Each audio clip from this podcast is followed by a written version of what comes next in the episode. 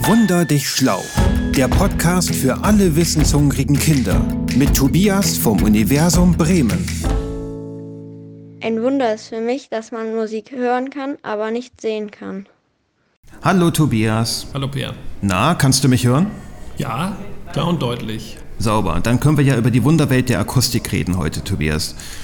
Felix wundert sich, dass man Musik nicht sehen kann, aber hören kann. Jetzt weiß ich aber gar nicht, ob ich überhaupt der richtige Gesprächspartner für dich bin, Tobias, weil ich nämlich, also um es mal ganz klar zu sagen, ich bin sehr unmusikalisch. Kann ich trotzdem mit dir darüber reden? Ja, ich könnte ein bisschen mit Klavier aushelfen. Hast du eins hier? Hier nicht, aber zu Hause. Also du, du kannst zumindest irgendwie was, alle meine Entchen und ich weiß nicht, was nee, spielt schon man? ein bisschen mehr. Ich habe früher, äh, ja, also in Kinderzeiten habe ich mehr, ein bisschen mehr gespielt. Aber ich habe ja eigentlich noch ein viel tiefer liegendes Problem. Eigentlich weiß ich nämlich gar nicht ganz genau, wie Musik, wie man, wie man Musik eigentlich definiert. Also was ist denn das eigentlich? Ja, das ist, glaube ich, auch ähm, echt schwierig genau zu definieren. Aber wir können es ja gleich zumindest mal naturwissenschaftlich probieren. Ist das denn eigentlich, also stimmt das eigentlich, dass man Musik nicht sehen kann? Oder fehlt mir da einfach das Wissen? Ja, das stimmt. Wir können Musik nicht sehen, einfach weil die zwei Sinne Hören und Sehen von komplett unterschiedlichen Reizen bedient werden. Zwar beide Male ja durch Signale, die sich irgendwie wellenförmig ausbreiten, aber einmal ist es eben der Schall und einmal das Licht. Also, wenn ich ein Musikinstrument habe, wie, wie, wie kann ich dann die Musik denn hören? Gut, da müssen wir erstmal verstehen, wie die Musik überhaupt entsteht. Also bei einem Instrument bringen wir irgendwas zum Schwingen. Saiten, Membran, Luft. Die schwingen dann in einer bestimmten Häufigkeit, das nennt man die Frequenz. Und jeder Ton hat eine bestimmte Frequenz. Bei Musikinstrumenten ist es aber zum Glück so, dass es gar keine perfekten physikalischen Töne sind, sondern Klänge. Also wir können mal hier an der Gitarre die eine Seite anschlagen,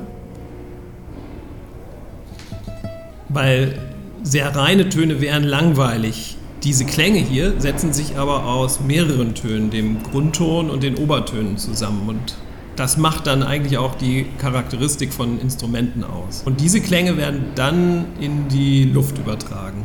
Die Luft wird in Schwingungen versetzt. Das heißt, die Luft wird ganz schnell zusammengedrückt und dehnt sich wieder aus, wird wieder zusammengedrückt, dehnt sich wieder aus und so weiter. Nochmal kurz zurück. Was ist eine Membran? Also Membran wäre jetzt zum Beispiel bei einer Trommel ein Fell oder sowas. Also das, worauf man schlägt, Genau. haut. Ja. So ein Wo man drauf schlägt, Stoffding. genau, bei, bei so einem Rhythmusinstrument. Ähm, und wie gesagt, es, äh, es können Membranen sein, es kann auch die Luft selber sein, die schwingt, ähm, bei, bei Blasinstrumenten zum Beispiel. Mhm. Oder eine Seite beim Klavier oder bei der Gitarre. Und dann haben wir jetzt einen Klang, also die Musik. Und wie kommt das dann in mein Ohr? Die Komprimierung der Luft, die ich eben genannt hatte, die pflanzt sich quasi als Welle durch die Luft fort. Die Luftteilchen geben also die Energie gewissermaßen an ihre Nachbarn weiter, die ihrerseits an die nächsten und so weiter. Und zwar erfolgt die Schwingung in der Luft immer in Richtung der Ausbreitung der Welle. Also die Fachleute nennen das Longitudinalwellen im Gegensatz zu ähm, sogenannten Transversalwellen wie beim Licht. Moment, äh, Longitudinalwellen und Transversalwellen. Longitudinal, Longitudinalwellen, das ist dann für Ton? Oder Genau, das ist, wenn, äh, wenn, sich ein, wenn sich Schall in der Luft ausbreitet, dann sind es Longitudinalwellen. Das heißt, in derselben Richtung wird es ausgelenkt, die Luftteilchen, und die schwingen da hin und her. Während beim Licht ist es senkrecht dazu. Deswegen Transversalwellen, da ist die Schwingungsrichtung senkrecht zur Ausbreitungsrichtung. Aber wenn wir jetzt mal beim Schall bleiben, die Schallwellen wandern durch die Luft und zwar mit Schallgeschwindigkeit. Und die ist gar nicht mal so groß, also gerade im Vergleich zu Licht. Denn ähm, Schall bewegt sich etwa mit 343 Metern pro Sekunde durch die Luft. Licht dagegen ist fast eine Million Mal schneller. Wow. Ja, also unsere beiden Sinne hören und sehen sind halt auf sehr, sehr unterschiedliche Typen von Wellen spezialisiert. Und das erklärt, warum ich Musik also nicht sehen kann.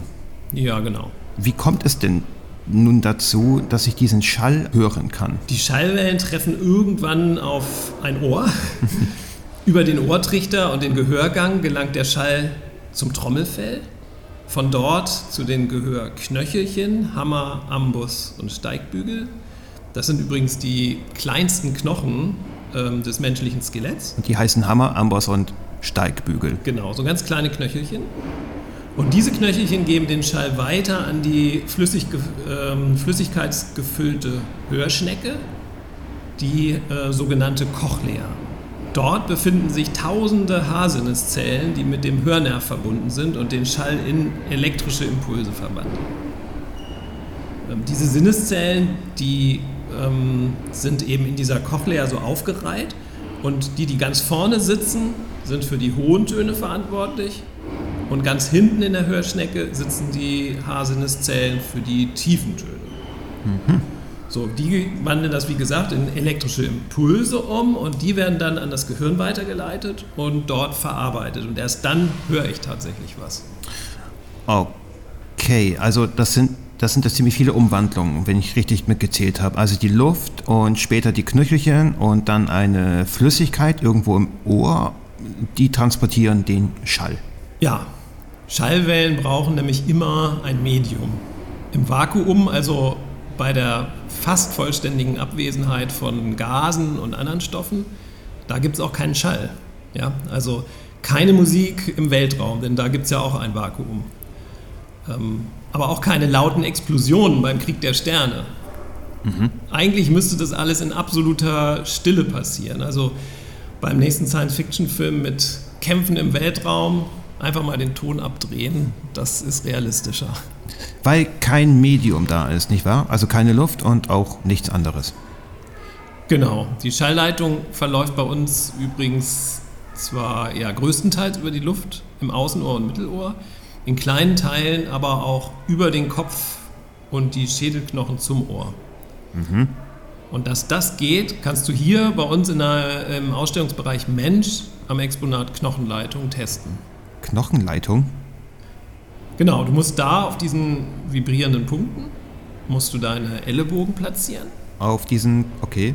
Und dann deine beiden Zeigefinger in die Ohren stecken. Ja.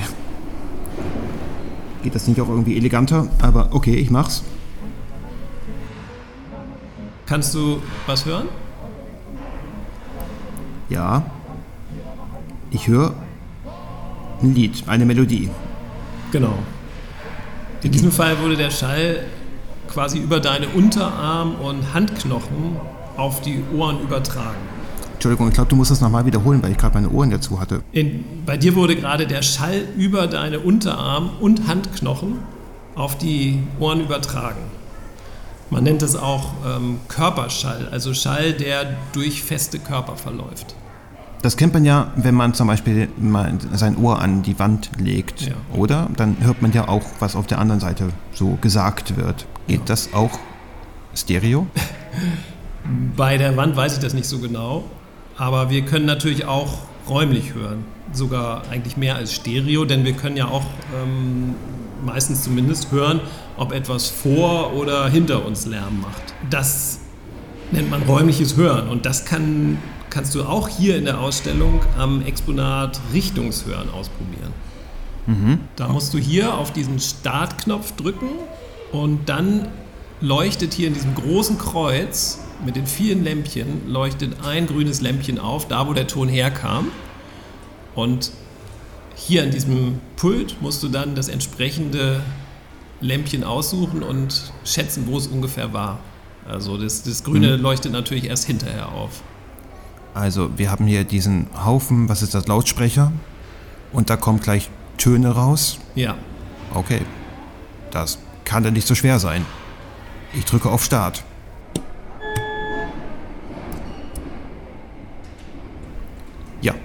Ich habe jetzt diesen Knopf gedrückt, aber irgendwie leuchtet das grüne Lämpchen woanders. Da musst du einfach nochmal üben. Also ähm, nach einer Zeit kriegt man es ganz gut hin. Okay. Ja, ich, ähm, ich glaube, das Ding funktioniert nicht so richtig.